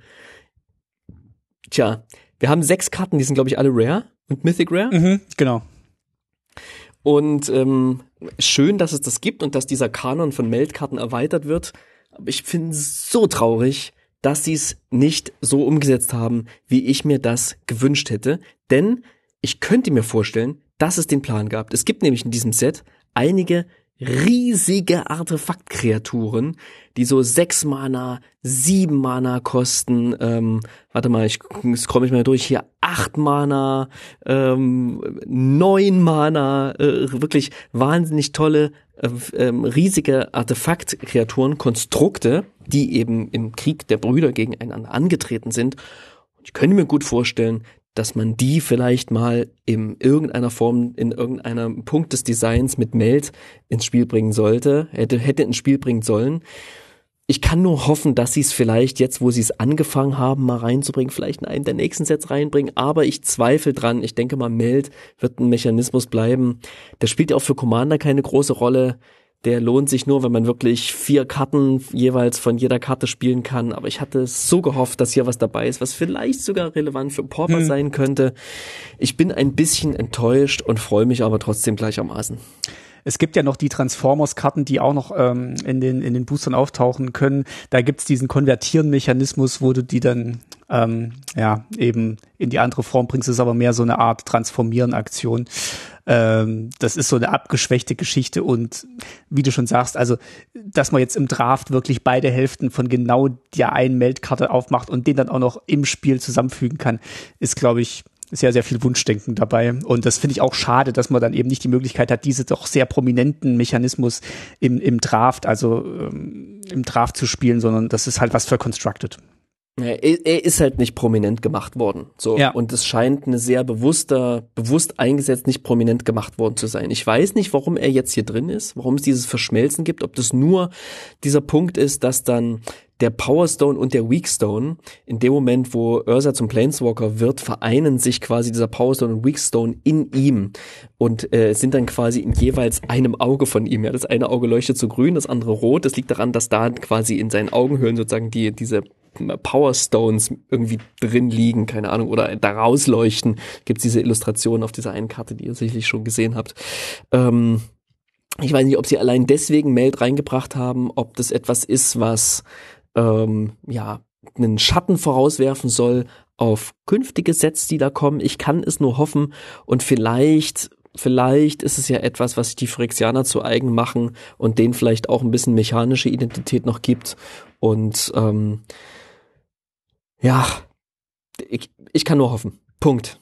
Aber ich lag richtig. Yay, ich hab's gesagt. Ich Ja, habe auch schon sehr lange gesagt und zu sehr vielen Sets gesagt. Irgendwann muss es ja mal klappen. Lass uns mal noch ein bisschen über das Set sprechen. Ähm, ich habe erstmal noch eine kleine Statistik rausgegraben diesmal, ähm, beziehungsweise ähm, du kannst mal raten, falls du es nicht schon gelesen hast. Also es ist ja, Nein, ich hab's nicht gelesen. also es ist ja Krieg der Brüder, Brüder. Mhm. ähm, nicht Bruderkrieg, was man vielleicht auch im Deutschen draus hätte machen können, aber gut. Ja, hätte ich auch besser gefunden. Ja, äh, ist es jetzt eben der Krieg der Brüder, Ursa und Mishra. Ich habe mal geguckt, wie viele Karten Ursa im Titel haben oder Ursa erwähnen im Flavortext oder im Text generell und wie viele Karten Mishra. Kannst mal schätzen, ähm, wie, wie viele sind's, beziehungsweise, falls du sagst, einer hat mehr, wer hat mehr? Ich würde sagen, Ursa hat mehr, Mhm, ist schon mal richtig. weil er ja zumindest, er wird jetzt gerade als Held so ein bisschen dekonstruiert, was ich ganz spannend finde, was Ja. ich ganz cool finde. Der wird, dem wird so ein bisschen mehr Facette gegeben, auch Mishra wird ein bisschen mehr Facette gegeben. Ähm, Ursa mehr und ich würde sagen, zwölf Karten haben Ursa im Titel und so acht haben, sieben haben Mishra im Titel. Hast dich um den Faktor drei vertan. Ähm, oh, es sind, vier und eins. nein, es gibt tatsächlich 33 Karten, die Ursa referenzieren und ein, Ach, in die, in die Richtung. und 31 Karten, die Mishra referenzieren. Also man ist dann schon sehr gleich geblieben. Und es gibt 14 Karten, die Phyrexianer referenzieren. Immerhin auch. ah ja, okay. Ähm, ich finde es auch spannend, was du gerade gesagt hast, dass Ursa und Mishra so ein bisschen dekonstruiert werden. Ich finde es auch in der Story schön, dass, ähm, dass sich die eben auch um Kai, Kyla ähm, dreht, die eben jetzt mit diesem die- diesen Überresten ihrer Welt zurechtkommen muss und versuchen muss, hier die, diesen Mangel zu verwalten, den die beiden Brüder da in ihrem Größenwahn angerichtet haben, dass man auch sehen will, dass Krieg eigentlich mh, tatsächlich in dem Fall auch wieder von, von Männern ange, ange, angefangen wird und dass dann die Zivilbevölkerung beziehungsweise dann auch die, die Frauen dann äh, zu Hause leiden und dann den, den ganzen Mist wieder aufräumen müssen. Also das finde ich, finde ich auch schön, dass, dass das mal referenziert wird. Also gerade auch tatsächlich in der Zeit, wo dieses Set jetzt auch erscheint, wo Krieg natürlich auch wieder eine, eine große, eine große Rolle spielt in den täglichen Nachrichten. Ähm, ansonsten ähm, ist mir auch noch aufgefallen, dass das jetzt auch wieder mal seit langem ein Set ist, wo das, die, die Plane nicht genannt wird. Also es ist, man könnte es vielleicht auch wieder ein Event-Set nennen, wo, so wie es Wizards mal gebrandet hat bei War of the Spark, Ja. du hast es auch schon genannt. Ja. Ähm, Krieg der Brüder tatsächlich jetzt eher so ein übergreifendes Set, was sich jetzt zwar auf Dominaria abspielt, aber Dominaria nicht zum Thema hat. Also es ist halt einfach ähm, eine Reise zurück in die Vergangenheit, wo halt tatsächlich viel auf Dominaria passiert ist. Ja, es geht um Ereignisse, es geht um diese Geschichte, die dort Mhm. stattgefunden hat, die jetzt stattfindet. Das heutige, was mit dem Vergangenen irgendwie in Verbindung gebracht wird, die Phyrexianer, die über allem thronen. Und Dominaria ist der Schauplatz, aber der muss nicht mehr großartig erklärt werden, so wie es auf anderen neuen Planes der Fall ist, die wir das erste Mal besuchen. Wie findest du, sind die Mechanismen umgesetzt? Ähm, Also exhumieren bin ich ja, finde ich ja ein bisschen fragwürdig. Ich weiß nicht, warum das in diesem Set gelandet ist. Es bindet sich flavormäßig meiner Meinung nach nicht so gut an. Es hat so ein bisschen was von, wir spielen jetzt Archäologe und Archäologin und wir graben jetzt so ein paar Sachen aus und bringen die zurück ins Spiel nochmal, um die alten, ne, weißt du, so wir graben die alte Mhm. Maschine aus, packen nochmal einen neuen Powerstone rein und schicken die in den Krieg, Ja. in den Kampf. Ich finde Prototyp finde ich richtig gut, finde ich einfach sehr passend. Und wenn ich mir diese diese drei Mechanismen quasi Prototyp, Kraftsteine, Meld ähm, zusammen zusammen sehe, dann ergibt das für mich ein großes Ganzes, was meiner Meinung nach gut funktioniert. Exhumieren fällt dabei für mich ein bisschen raus. Macht mechanisch sicherlich Sinn, aber flavormäßig fällt es für mich ein bisschen raus. Ich weiß nicht, wie ging's dir denn? mir geht's auch so. Also ich glaube, dieses, also dieses, dieses Thema Maschinen greifen an, wir sind im Krieg, alles ist so ein bisschen auf, auf Konflikt aus, also mehr noch als bei sonst in Magic, das kommt relativ gut rüber, das hat sich mir auch erschlossen. Es geht viel um Artefakte, wenn ich mir die Karten angucke, da passiert viel mit Artefakten, man, man, man baut sich diese Art- Artefakte vielleicht auch so ein bisschen zusammen aus den, aus den Kraftsteinen und die brauchen wir, um irgendwie Sachen anzutreiben. Also das greift schon alles schön ineinander. Wahrscheinlich greift auch Exhumieren schön ineinander, weil es gut spielen wird. Mir ging's aber auch Davon so. auszugehen, ja. Genau, mir ging's aber auch so, dass, dass das passt nicht so richtig. Prototyp erschließt sich mir am, am besten von allen, finde ich, eine, finde ich einen schönen Twist von Kicker tatsächlich, weil es umgedrehter Kicker ist so ein bisschen, wird sich sicher auch gut spielen, weil Karten, die man früh gut spielen kann, die man spät gut spielen kann, die dann Ja. auch nochmal mit Farben das Ganze so ein bisschen gewichten und dass das dann nicht so eintönig wird, dass jeder alle Art, großen Artefakte spielen kann, finde ich auch, finde ich auch gut gelungen. Ähm, ja, also ist glaube ich, ist glaube ich ein, ein schönes, ein schönes Set und ist auch runder aus meiner Sicht, als es War of the Spark war, so ein bisschen, ähm, weil weil es tatsächlich wieder ein bisschen klassischer ist. Dieses in jedem in jedem Booster ein Planeswalker, war schon so ein bisschen hm, also da musste man schon, also manche Planeswalker waren dann auch einfach nicht gut. Und, äh, ja, ich, aber ich fand's, ich fand, also das trotzdem gut umgesetzt. Das fand ich auch so gut umgesetzt. Mechanisch, hat mir Spaß gemacht. Ich finde, hier fühlt es sich aber organischer an, obwohl es mit Artefakten hantiert. Ja, sie haben es auch geschafft, die ganzen alten, starken Artefakte wieder mit reinzubringen, ohne Standard und alle anderen Formate kaputt zu machen. Nämlich gibt's jetzt hier wieder so eine Art, ähm, ach man, ich vergesse es jedes Mal, Mystical Archive-Karten. Jetzt komme ich wieder drauf. Bei Strixhaven gab's das Mystical Archive, wo die ähm, stärksten Spells quasi nochmal in einen besonderen Frame hineingedruckt wurde. Und hier gibt's jetzt ähm, so eine Art Mystical Archive, nämlich 63 Retro-Frame-Artifacts, die random in, in allen möglichen Boostern, auch in Draft-Boostern erscheinen können. Das heißt, es gibt 63 Artefakte, die quasi nur legal sind in den Formaten, in denen sie bisher schon legal sind, also nicht in Standard eingehen. Und diese erscheinen, das sind 63 Karten, also wirklich, ach, das sind ganz, ganz tolle Sachen, aber auch ganz tolle Reprints, die wichtig sind für, für Commander und für ähm, ähm, ähm, Pauper natürlich auch. Ich gucke hier mal kurz rein, was haben wir hier? Das Etherflux Reservoir, Ashnots Alter, äh, Alter of Dementia ist irgendwie mit dabei. Was haben wir hier? Die Howling Mine, ähm, Helm of the Host, Mesmeric, äh, Mesmeric Orb, äh, was gibt's hier noch? Mishras Bauble, Mox Amber, der Ornithopter auch ganz klassisch dabei, Phyrexian Revoker, Platinum Angel, also wirklich wahnsinnig viele tolle Karten. Ich finde die richtig gut. Die Wormcoil Engine ist auch noch ein äh, wichtig, für großes, große Karte, die dabei ist. Was halt toll ist, dass halt auch noch eine zweite Illustration für jede Karte angefertigt ja. wurde, die halt oh. so einen Bauplan darstellt. Also wirklich so auf altem Pergamentpapier gezeichnet, also schon angelehnt an die Originalillustration. Das Motiv ist klar erkennbar und drumherum sind halt so schematische Zeichnungen und Annotationen, wie wohl dieses Artefakt zusammengebaut werden könnte und was man sich dabei gedacht hat als Konstrukteur. Und das gefällt mir richtig, richtig gut, weil das wirklich, ja, so wie aus einem, wie aus Ursas Buch raus oder Mishras Konstruktionsbuch mhm. raus aussieht. Also das ist wirklich, das, das gefällt mir sehr, sehr, sehr gut. Genau, diese Karten erscheinen in drei verschiedenen Versionen. Alle sind quasi im alten Kartenframe, in diesem braunen Artefaktframe einmal einfach nur im Frame mit der mit einer modernen Illustration, dann in dem was Martin sagt, in den Retro Schematics, wie sie so schön heißen, in diesem Bauplan, die farblich sehr sehr schön abgestimmt sind auf diesen braunen Artefakt Kartenframe. Und dann gibt's noch eine besondere Variante und zwar sind die nummeriert. Von denen gibt's dann jeweils nur 500 Stück und du hast quasi drauf gedruckt so einen Foil Sticker ähm, Karte X von 500. Und die sind natürlich super selten und ich bin sehr gespannt, ob die tatsächlich irgendwann mal jemand aufmachen wird und man das sehen kann. Äh, das stelle ich mir sehr spannend vor, ist für Sammler sicherlich spannend, hebt nochmal die Spannung beim Booster öffnen und ich finde eine rundum gelungene Aktion. Und diese Illus mit den Retro-Schematics, die sind ja echt auch witzig, weil man sich so Gedanken macht, wie sieht diese Maschine aus, wenn man sie sich erdacht hätte irgendwann einmal? Mhm. Wie funktioniert dieses Artefakt? Und da sind schon sehr, sehr witzige Sachen dabei. Schaut euch zum Beispiel mal an den Eco Wellspring. Mehr sage ich nicht dazu. Ist einfach nur so ein, so ein öliger Blob. und da, dann sieht's ganz, ganz schön in dem, in dem, in dem äh, Schematic, wie das Ding funktionieren soll. Herrlich. Bevor wir gleich zur Preisverleihung kommen, äh, wollte ich noch ganz kurz sagen, dass ich tatsächlich jetzt auch wieder ein bisschen versöhnt bin mit der Magic-Geschichte. Die hat jetzt wirklich sehr viel Fahrt aufgenommen und hat auch wieder, finde ich, die Kurve gekriegt, nachdem ganz lange sehr viel unklar war. Ähnlich wie beim mhm. äh, Marvel Cinematic Universe, wo geht's denn hin?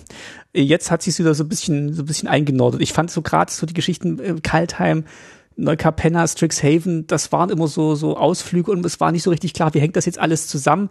Es ist jetzt auch rückblickend noch nicht so ganz gut gelöst, finde ich. Also es war schon sehr, sehr lose, außer dass in, jedem, mhm. in jeder Welt mal ein Phyrexianer zu Besuch war und irgendwas geklaut hat. Das haben sie bei Kaladesh besser gemacht. Da war das viel mehr eingewoben, wie diese ganzen Teile von Nicol Bolas Plan auf den einzelnen Welten ähm, zusammengespielt haben. Hier war es finde ich sehr, sehr, sehr dünn. dünn. Und ähm, ich finde, jetzt haben sie aber die Kurve wieder gekriegt und jetzt macht es tatsächlich wieder richtig Spaß und ich hoffe, sie behalten das bei und äh, merken ja. auch, wie wichtig eigentlich so eine gute Geschichte ist, um halt diese Sets auch miteinander zu verbinden und vielleicht auch ein bisschen drüber hinweg zu trösten, dass halt wirklich sehr, sehr viele Sets erscheinen und wirklich so eine konstante rote Linie zumindest durch die Standardsets zu legen mit der Geschichte. Das finde ich eigentlich wichtig, um halt so, so, so einen roten Faden durchs Jahr zu, ziehen, wo man sagen kann, das gibt mir auch so ein bisschen Stabilität neben dem ganzen anderen Produktkatalog, der rauskommt. Mhm. Wird uns, glaube ich, noch begleiten bis zum Sommer nächsten Jahres. Danach gehen wir dann nach Ixalan und nach Eldraine. Aber auch da besteht ja die Chance, dass eine gute Geschichte weitergeführt wird, weil es eben auch Sets sind, wo wir schon mal waren. Und ich hoffe, sie nutzen die Chance, das da wieder aufzugreifen. Ich hoffe nur, dass die Phyrexianer nicht nach Eldraine kommen. Nee, ich glaube, keine Eldrasis. Ich glaube, das wird dann abgeschlossen sein und ich hoffe, sie finden dann tatsächlich ja. auch ja einen neuen Bogen, den sie, den sie spinnen können. Klopfen wir mal ganz gewaltig auf Holz, würde ich sagen. Eine letzte Sache möchte ich noch erwähnen. Und zwar möchte ich noch kurz lobend erwähnen, weil es mir einfach aufgefallen ist und toll ist. Und zwar die Commander-Decks, die jetzt hier dazu rauskommen. Ich will es noch kurz erwähnen, weil Gavin Verhey hatte wieder hier seine Finger im Spiel. Und der hat diese beiden Decks irgendwie, ich glaube, mit designt und gepusht. Und zwar gibt es zwei Decks, zwei Commander-Decks. Das eine ist Ursa, das andere ist Mishra super viele Artefakte drin, zwei unterschiedliche Artefaktstrategien. Ein Deck versucht große, riesige Artefakte ins Spiel zu bringen, das andere viele kleine Artefakte, ganz, ganz klassische Archetypen irgendwie. Und alle Karten in diesen Commander-Sets sind im Old Frame gedruckt. Und gerade für mir als für mich als, als Pauper-Spieler, ja, und vielleicht auch für andere Pauper-SpielerInnen, ist so ein alter Frame irgendwie auch so ein Fetisch. Und es gibt sehr viele coole Karten, die da einen kleinen Reprint finden. Und ich hoffe, hoffe, in, hoffe wirklich inständig, dass es an so ein paar Kartenpreisen was, was rütteln wird. Ich werde mir diese Decks, glaube ich, beide holen, weil die einfach so schön aussehen zusammen und freue mich da tierisch drauf. Das wollte ich auf jeden Fall noch erwähnen. Wenn du es jetzt schon erwähnt hast, muss ich sagen, mir gefallen die gar nicht. Ich finde diese alten Frames, ich, ich kann diese alten Frames bald nicht mehr, nicht, mehr sehen. Ich, ich, ich, ich fände es eigentlich gut, wenn Wizards jetzt im 30. Jahr mal sagt, wir, wir machen jetzt mal einen neuen Frame. Also ich, ich hätte gern mal irgendwie einen neuen Frame. Ich, ich will nicht mehr diesen alten Frame sehen und alle Karten, die jetzt irgendwie schön und modern gezeichnet sind und vielleicht auch, also gerade die Illustration, wir haben so viele moderne, tolle Illustratorinnen und Illustratoren, die tolle neue Illustrationen machen und alles wird in diesen Retro-Frame gepresst in der Hoffnung, dass es irgendwie Nostalgie bewirkt oder toll aussieht. Ich finde, für diese tolle neue Art zu illustrieren, brauchst auch endlich mal ein neues Layout für die Karte vorne drauf. Also hinten drauf kann meinetwegen der Deckmaster noch ewig bleiben, aber vorne drauf, finde ich, nach 30 Jahren könnten wir jetzt endlich mal Richtung Zukunft auch gehen und was, was machen, was halt diesen, diesen, diesen Illustrationen gerecht wird und die nicht in diese kleinen Fenster mit dieser, mit dieser ISO-Perspektive reinpressen, immer und immer wieder. Jetzt in den letzten Sätzen, das ist vielleicht mal lustig, aber ich will endlich einen neuen Frame und äh, bitte jetzt nach 30 Jahren vielleicht auch mal nach vorne gucken. Also zum neuen Frame habe ich nicht so viel zu sagen, aber zum alten Frame muss ich dir zumindest insofern widersprechen. Ähm, du bist ja jetzt meistenteils niemand, der so Eternal-Formate spielt. Klar, du spielst Commander irgendwie, aber auch mit, mit vielen modernen Karten. Zum, wenn ich Pauper spiele, dann oder vielleicht auch andere Leute, die die womöglich nee Modern ja nicht, weil die ja alle Modern Frame sind, aber Legacy und andere Formate, dann sind das sind das ähm, ähm, hat man Decks, die quasi ein ziemlicher Mischmasch sind aus Mischmasch sind aus unterschiedlichen Frames. Und da wird einem erstmal bewusst, ähm, ein neuer Kartenframe modernisiert nicht dieses Spiel, sondern der fügt nur ein neues Design hinzu. Die alten Designs sind nicht weg, die sind immer noch da, die sind immer noch ziemlich aktuell, weil sie immer noch aktuell auch gespielt werden. Und ich finde es ehrlich gesagt ganz cool, dass man weiterhin diesen Frame druckt. Ich würde den auch gar nicht als alten Frame bezeichnen, sondern nur ein Frame, der lange Zeit nicht gedruckt wurde. Und ich finde es ziemlich cool, dass dieser alte Frame mal wieder ein bisschen bedient wird, weil man dann auch sein Deck, ich sag mal, ja, ästhetisch ein bisschen aufmotzen kann und ein bisschen geschlossener die Karten zusammenstellen kann. Jetzt gerade kommt ja auch Deadly Dispute irgendwie nochmal im alten Frame raus. Äh, der Echo Wellspring kommt im alten Frame raus und die beiden Karten zusammen. Das ergibt dann schon eine ziemlich coole und finde ich auch ästhetische Kombo. Es macht mich allein schon wahnsinnig, dass das Set-Symbol und die Mana-Kosten nicht bündig mit dem Rand von dem, von der Illustration sitzen. Das ist was anderes. Wie das zustande kommt, das weiß ich nicht. Und warum die das machen, ist ein Rätsel. Das wird auch nicht gelöst werden, glaube ich. Es ist einfach eine neue Karte in alten Frame gepresst. Das ist ja noch nicht mal eine alte Karte. Also, wie gesagt, ich, ich, ich gönne das jedem, der das toll findet. Ich, ich kann aber auch jeden verstehen. Danke. Und ich, hoffe, und ich hoffe, es gibt außer mir noch mehr, die sagen, ich bin gespannt auf den neuen Frame, den es vielleicht irgendwann mal geben wird und wo Magic sagt, ja, guck mal hier, Future Side, haben wir mal was probiert, das ist es vielleicht nicht, aber wir, wir machen uns zumindest Gedanken, wie das vielleicht auch in, ins Jahr 40 gehen kann und ohne dass wir immer noch diesen grauen und braunen Rand drucken müssen. Gut. Ja. Okay. Komm, jetzt lass uns, jetzt lass uns zu den Awards gehen. Lass uns zack, zacki, zacki, zack die Awards okay. machen. Wir haben schon so viel über dieses Set gesprochen und jetzt wollen wir mal ein paar Karten erwähnen und gucken, was uns besonders gut gefallen hat im Einzelnen. Okay, dann fang doch mal an. Was möchtest du als erstes prämieren? Alright, ich fange mit dem Flavor Win an. Mhm. Und zwar möchte ich hier erwähnen die Karte The Temporal Anchor, der Zeitanker. Das ist eine Karte, die kostet drei, blau, blau, blau also insgesamt sechs Mana kosten, ist ein legendäres Artefakt eine seltene Karte und hat folgenden Text. Zu Beginn deines Versorgungssegments wendest du Hellsicht 2 an. Immer wenn du bestimmst, ein oder mehrere Karten unter deine Bibliothek zu legen, während du Hellsicht anwendest, schicke entsprechend viele Karten unten von deiner Bibliothek ins Exil.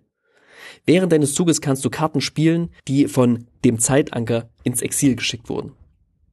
Und diese Karte ist auch eine Story Spotlight Karte, die beschreibt, finde ich, ganz, ganz toll, wie dieser, wie dieser Zeitanker funktioniert und ähm, wie, wie Teferi als Geist auch unterwegs ist. Der sucht quasi etwas klar. Ne? Die Bibliothek ähm, die wird quasi hier sozusagen als die Geschichte, in der wir suchen, irgendwie ähm, äh, identifiziert. Wir wenden Hellsicht 2 an, ja. Das heißt, wir verändern eigentlich, die, die, Geschichte bleibt immer noch die gleiche, aber wir können sie so ein bisschen vielleicht in eine andere Reihenfolge bringen.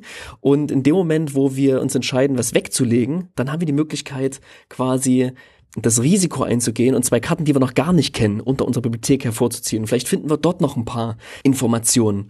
Und ähm, es gibt da dieses schöne Zitat in der Geschichte, ich habe das mal hier grob übersetzt, da heißt es, ähm, die Umstände zwangen ihn, Teferi, rücksichtslos zu sein. Diese unendliche ähm, Halb Halbierung, die ihn schützte, warte mal, ich, ich sehe gerade, diese Übersetzung ist ja grauenvoll.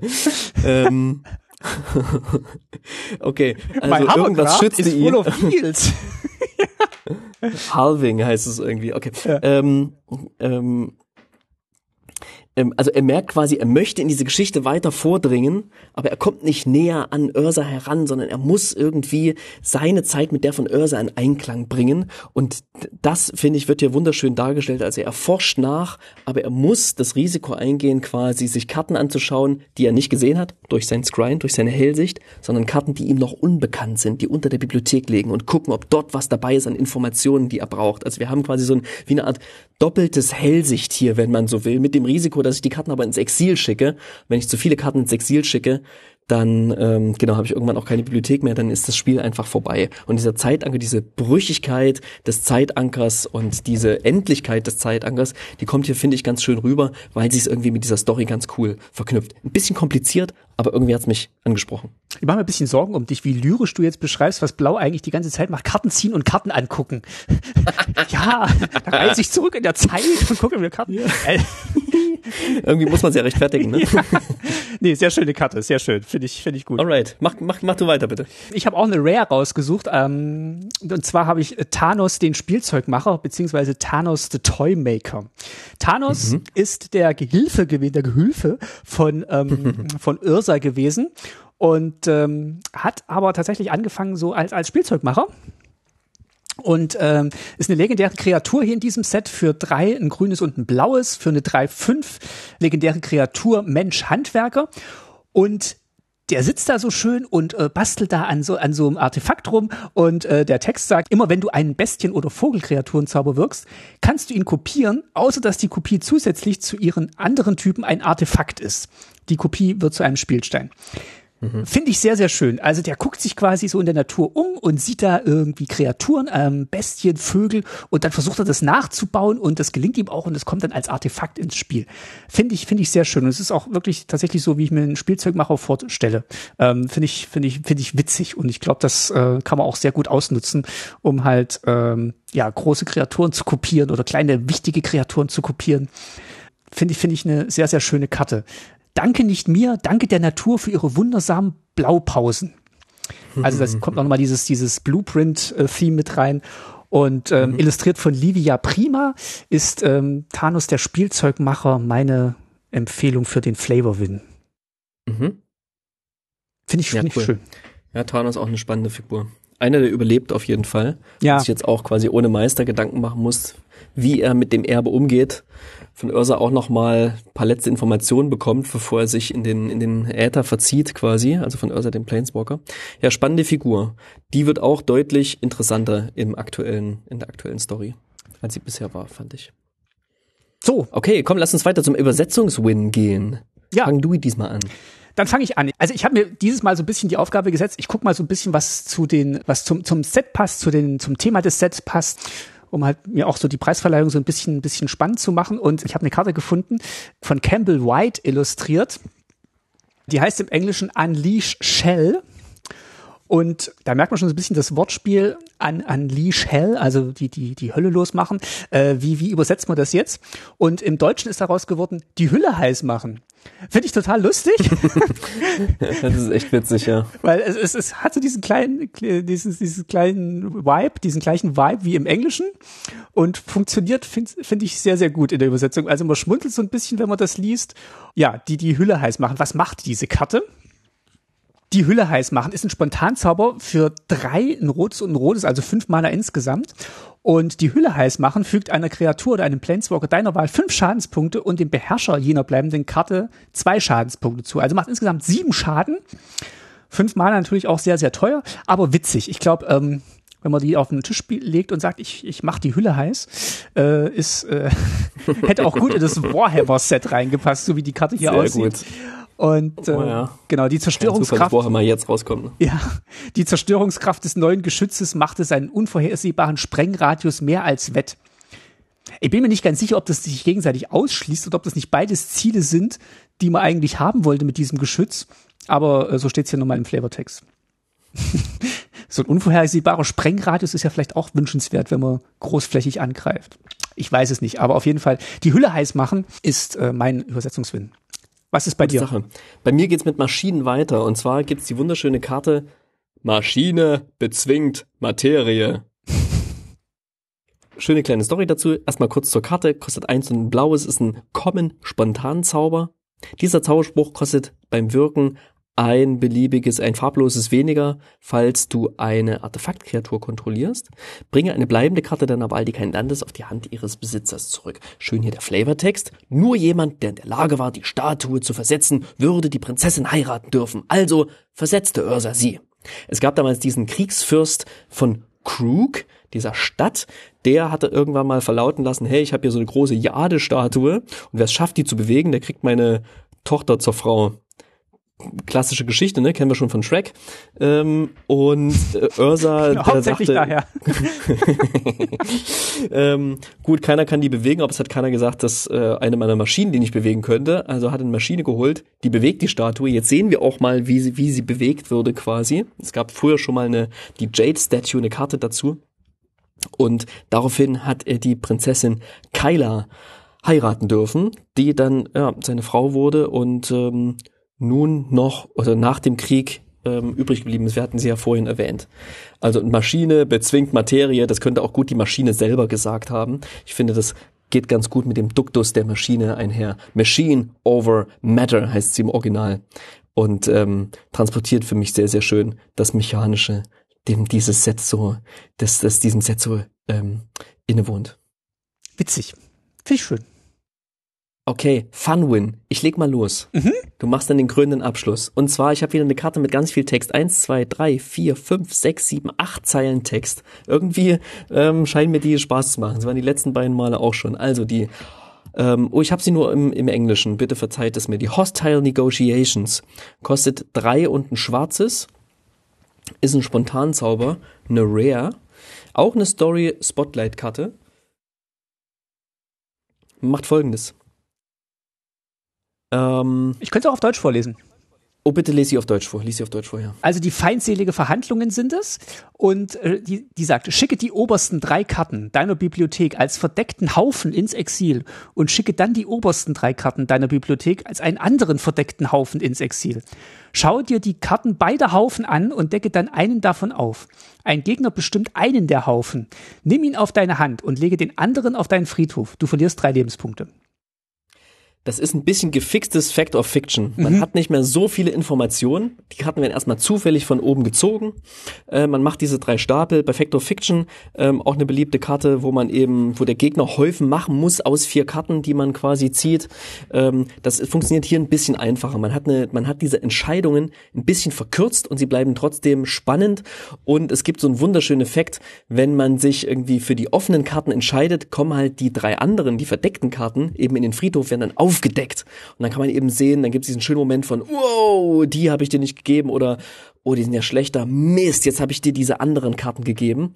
Ähm, Oder ich gebe dir die drei offenen Karten, äh, ich gebe dir die drei verdeckten Karten, muss ich offen in den Friedhof legen, dann weiß man nicht so genau, okay, was hat er jetzt dabei gehabt. Also ich glaube, das ist eine Karte, die sehr, sehr viel Spaß macht, die sehr, sehr spannend ist. Man kommt auf jeden Fall zu seinen drei Karten, auch wenn man dem Gegner eine, eine Entscheidung überlässt. Und ich musste mich so ein bisschen an das Spiel Schnauzer erinnern. Kennst du das noch? Nein. Da gibt's, man spielt mit drei Karten auf der Hand und man hat quasi so eine Art Mulligan, in dem man quasi sich selber zwei Stadthände gibt.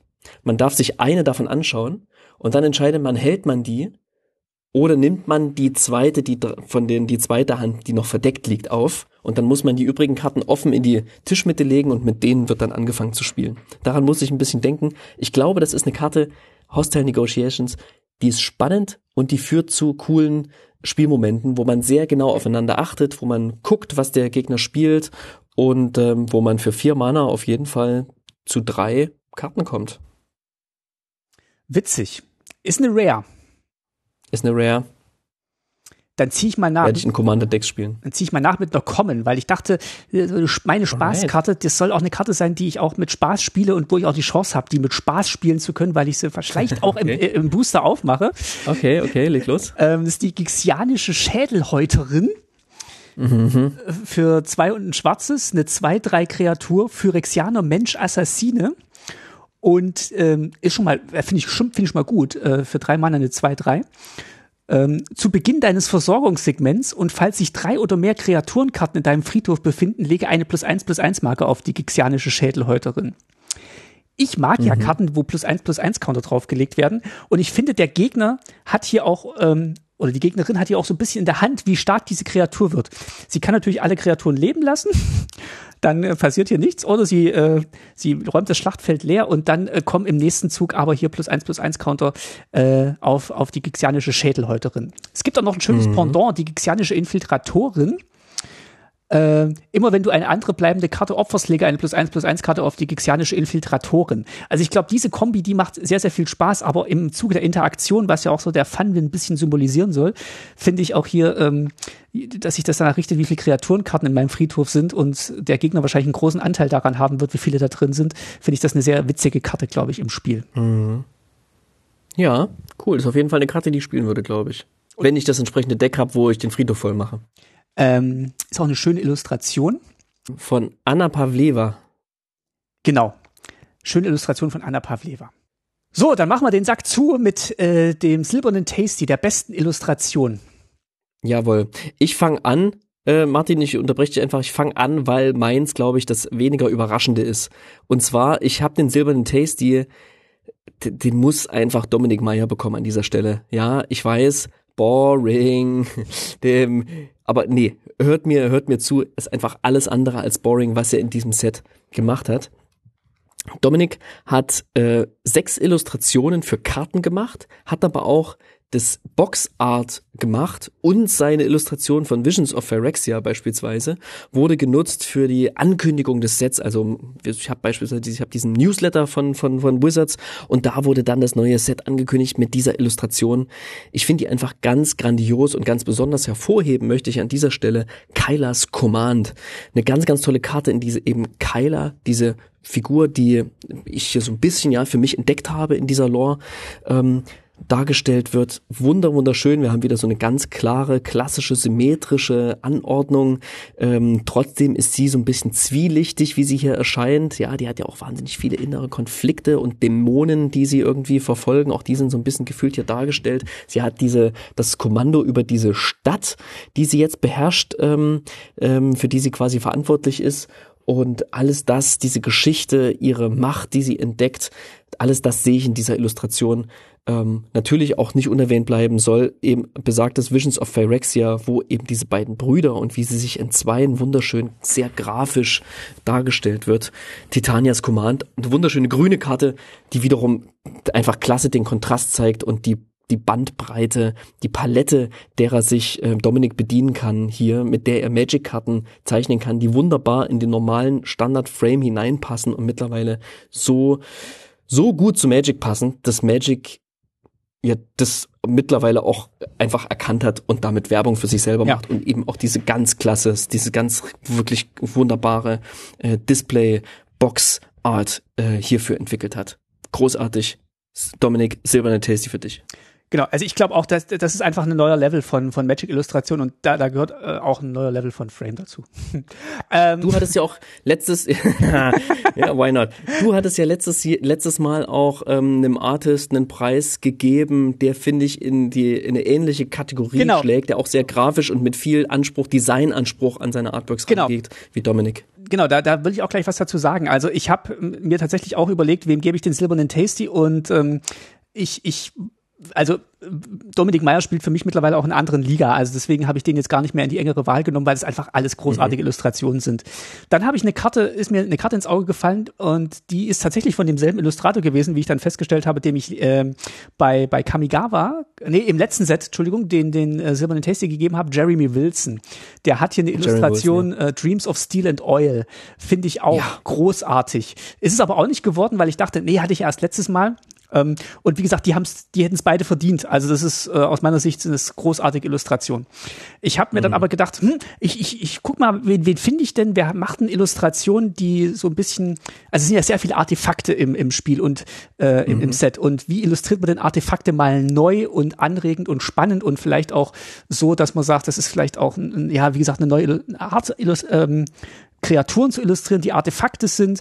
Und ähm, ich wollte halt irgendwas mit Artefakten mir raussuchen, weil das halt ein großes Thema im Set ist. Und ich bin dann über eine Illustration gestolpert, die, ähm, die finde ich, finde ich sehr, sehr schön. Und zwar ist das der Steel Seraph oder der Stahl Seraph, illustriert von Dennis Ziperko oder Ciperko. Ähm, du kannst dir die vielleicht mal aufmachen. Ich weiß nicht, ob du die dir jetzt so mhm. vor Augen hast. Ich habe sie vor Augen, ja. Aber es ist, finde ich, eine ganz tolle neue Interpretation von einem Engel. Also äh, wenn ich jetzt zurückdenke an Kaladesh und wir die Artefaktkreatur mhm. Engel dort haben, dann ist das doch sehr das klassisch. Ist ein Engel, stimmt. Eine Artefaktengel. Genau, das ist hier ein Artefaktengel und es wirkt aber, es wirkt aber erstmal nicht so wie ein Engel. Ich fühle mich da erinnert an, an die neue Interpretation von Dune. Ähm, wirklich so diese ganz klaren Linien, sehr monochrom, im Hintergrund so ein bisschen ähm, so eine aufgehende mhm. Sonne, so eine düstere Sonne vom, vom Schlachtfeld. Mhm. Und dieser Engel besteht eigentlich nur aus, aus so aus, aus so Linien, aus Flächen und äh, es ist eigentlich gar nicht so als Engel erkennbar, weil es eben ein Artefaktkreaturengel ist. Ähm, Finde ich, finde ich sehr, sehr schön. Und obwohl es eine weiße Karte als Prototyp ist, wirkt es sehr monochrom. Also diese, dieses, dieser Kriegsgedanke kommt schon sehr durch. Und vielleicht interpretiere ich jetzt auch ein bisschen viel rein, denn ich habe mich dann auch ein bisschen mit dem Artist beschäftigt. Und Dennis äh, Ciperko ist ähm, ein Illustrator aus der Ukraine, der ist in Kiew seine aktuellen Sachen auf ArtStation haben natürlich auch das Thema Krieg in seinem Heimatland zum, zum Thema. Und ähm, ich, ich fand das, ähm, das hat sehr, sehr gut gepasst für mich, ähm, ihm diesmal den silbernen Tasty zu geben. Einerseits, weil es halt wirklich eine ganz tolle Interpretation des Themas Engel ist und wie ich dann festgestellt habe, auch dieses, dieses Thema Krieg. Also wir, wir spielen jetzt hier quasi Krieg mit dem Krieg der Brüder und gleichzeitig passiert halt in seiner Heimat ein, ein Krieg, fand ich das zumindest eine äh, so, so, so ein kleines, einen kleinen Gruß der Hoffnung vielleicht in diese Richtung, äh, den ich mit diesem silbernen Tasty ihm geben wollte und ähm, ja, vielleicht auch der Ukraine geben wollte. Ganz tolle Entdeckung finde ich das und ein unglaublich dynamisches Artwork. Der hat erst zwei Karten gemacht mhm. und einen Token und äh, der Skyway Robber von Capenna ähm, ist, ist ähnlich dynamisch auch eine fliegende Kreatur, auch hier wieder und ähm, ich hab, hätte nicht erkannt, dass das ein Engel ist. Das ist wirklich, und wenn man weiß, dass ein Engel ist, dann hebt das echt auf ein anderes Level. Und auch den Vergleich zu Dune, den kann ich absolut nachvollziehen. Mhm. Finde ich ganz toll, den werde ich im Auge behalten. Genau, und ähm, ja, ich, ich finde auch dein, dein, deine Auswahl sehr gelungen und ähm, Grüße an Dominik, ähm, großartig wie immer. so, das, jetzt gibt's aber keine Preise erstmal, Dominik, egal wie gut du malst. Genau, also wir haben ja dann eine große, große Preisverleihungssendung im Januar traditionell und ähm, ohne da jetzt viel vorwegnehmen zu wollen, vielleicht hören wir da den einen oder anderen Namen wieder. Ja. so, lass uns zur Nachspeise kommen. Klasse. Es sei denn, du hast noch was Bitte. zu sagen zum, zum Set. Nein. Genau. Dann, zu viel gesagt schon. Dann, dann gibt's jetzt noch zum, zur Nachspeise halb, ähm, halb verschmolzenes beziehungsweise halb gefrorenes. Es gibt ein Sor Sorbet. Jetzt hab ich's verstanden. Nein, Quatsch.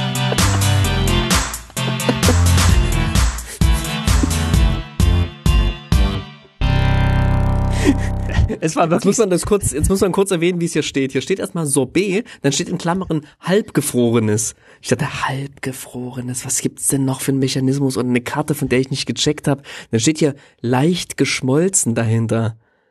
es war schon spät, okay. wo ich die, äh, wo ich die Speisen zusammengetragen ja. habe und äh, ich finde, es merkt man aber nicht.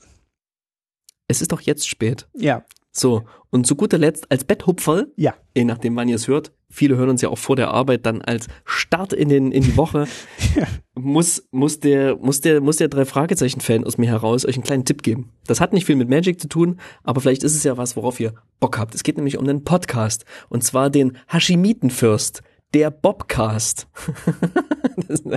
ein, ein Wortspiel jagt das nächste. Oh, und zwar gibt es einen Drei-Fragezeichen-Podcast, den Bobcast, wo Andreas Fröhlich, der Sprecher von ähm, Bob Andrews, zuständig für Recherchen und Archiv, gemeinsam mit Kai Schmidt. Das ist auch ein Sprecher, unter anderem auch ähm, Regisseur für die drei Fragezeichen, einige der drei Fragezeichen Live-Folgen und einer, der sich ziemlich gut auskennt in der Fragezeichen-Welt und überhaupt in der Welt der Hörspiele. Und die machen einen Podcast und in jeder Folge besprechen sie eine Folge der drei Fragezeichen. Folge eins wird besprochen, der Superpapagei, Folge 1 der drei Fragezeichen, Folge 2, die Folge 2 der drei Fragezeichen und so weiter. Äh, man hört ganz, ganz tolle Gaststimmen, Heikdine Körting, die bis heute noch mit, die drei Fragezeichen, mit ihrer Bandmaschine in Alleinregie quasi aufnimmt und immer noch von Band quasi die Effekte sozusagen dazu mischt. Ähm, wir hören ganz viele Infos über Sprecherinnen und Sprecher der damaligen Zeit, des damaligen Fernsehens, des damaligen Theaters irgendwie auch. Ne? Die haben ja schon 78 angefangen aufzunehmen. Die drei Fragezeichen sind einfach schon richtig alt.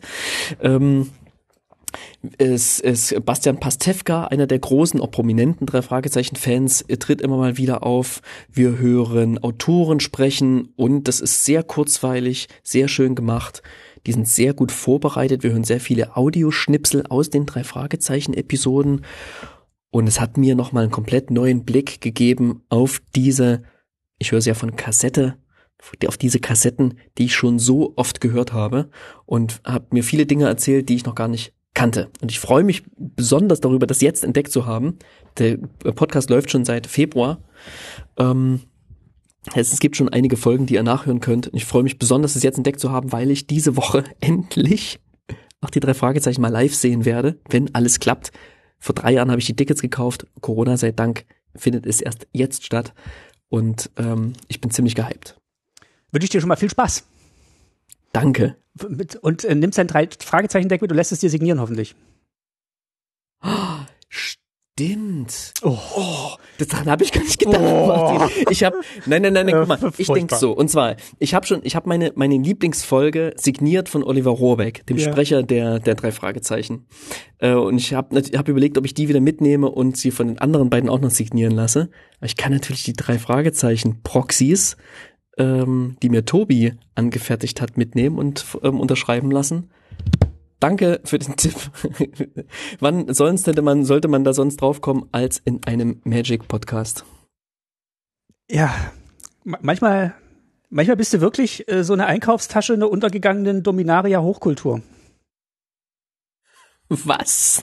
Äh, Trantüte. Ist eine Tra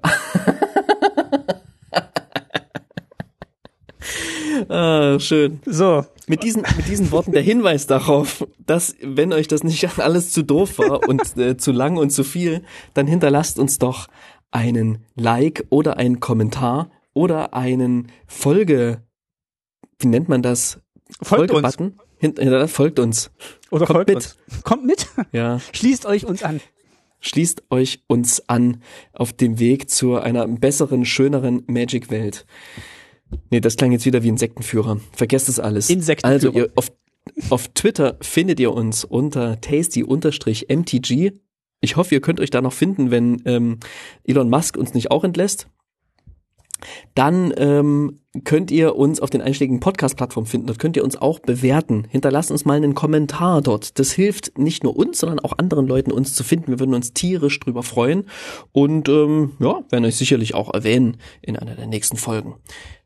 Genau. www.tastymtg.de, dort findet ihr uns auch und könnt uns auch Kommentare hinterlassen. Wir gehen gleich noch rüber zu Steady und Ach, gehen wir ja. Äh, gehen wir und machen da noch äh, machen da noch einen Booster der 30th Anniversary Edition auf. Und ähm, genau, da könnt ihr uns auch unterstützen auf Steady. So wie das aktuell Matthias, Dennis, Axel, Sönke, Lutz und Daniel tun die kriegen dann nochmal das extra Booster-Spaß-Folge äh, in ihre Podcatcher gespült. Und äh, genau, da könnt ihr uns unterstützen und äh, macht das gerne, wenn ihr, äh, wenn ihr mögt. Cool. Vielen lieben Dank euch. Vielen lieben Dank euch allen, die ihr zugehört habt. Ja. Ich finde es klasse und bin immer wieder verwundert, dass uns überhaupt Leute zuhören, aber Magic macht halt Spaß und da will man sich halt auch jeden Content geben. Da machen wir und mit. dann ist halt auch Tasty MTG dabei, da machen wir mit. Ne? Das finden wir großartig. Genau. Ähm, gibt noch eine Folge natürlich in diesem Jahr, traditionell. Ähm, welche das ist? Äh, Vier, na, es gibt 24 kleine Folgen, die man auch nur in bestimmter Reihenfolge und an 24 unterschiedlichen Tagen des Jahres hören darf. Genau. Zusammengepackt in einem großen Download quasi. liebevoll von Hand verpackt. So, ähm, das machen wir. Und äh, genau, jetzt machen wir erstmal Schluss. Bis zum nächsten Schön. Mal. Macht's gut, spielt schön und äh, nicht nur Karten angucken, Lesen, sondern auch Geschichten hören. Geschichten spielen. Genau, macht's gut. Tschüss. Tschüss.